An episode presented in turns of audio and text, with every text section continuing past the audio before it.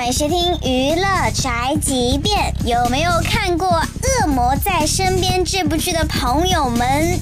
今天范建要给你一记回忆杀。《恶魔在身边》的男主角姜猛的扮演者贺军翔，还记得他吗？永久少爷，叫我阿猛就可以了。最近贺军翔自曝跟感情纠缠十三年的初恋情人修成正果，已经结婚生子啦！众人也是纷纷的感慨，当年的贺军翔是有多帅？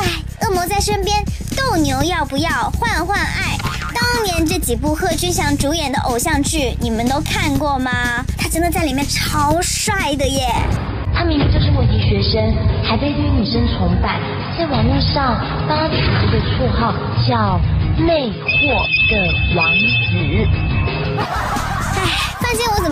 感觉好像暴露了我自己的年纪哦？